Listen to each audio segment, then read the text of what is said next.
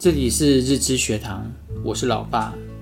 为了一句广告词，别让孩子输在起跑点，我们也相信了这句话。但在 AN 一句“我是不是早点告诉您比较好”，让我重新思考：送孩子去补习班，真的有这个必要吗？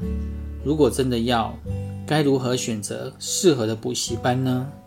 要学才艺，就要找好的才艺班，但我更重视要找适合孩子程度的补习班。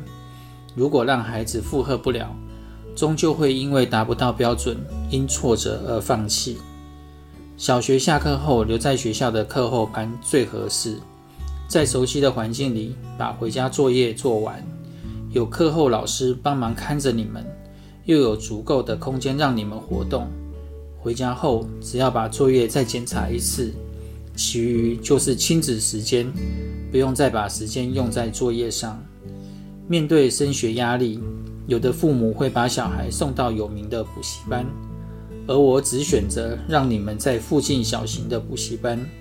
除了节省通车时间，另外一个原因是我了解，以你们的程度不适合去人太多的班级，你们可能连问问题的机会都没有，因为大型补习班人数众多，来自不同的学校，其中也有顶尖学校的学生。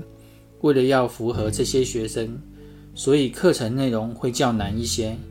对于像你们中间程度的学生，会觉得太难，久了有太多卡关的地方，就会影响后面学习的兴趣。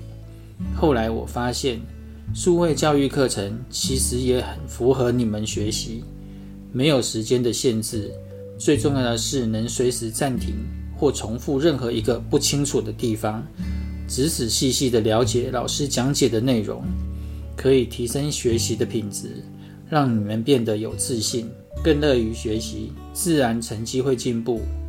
这应该是资讯发展的另一个学习管道的选择。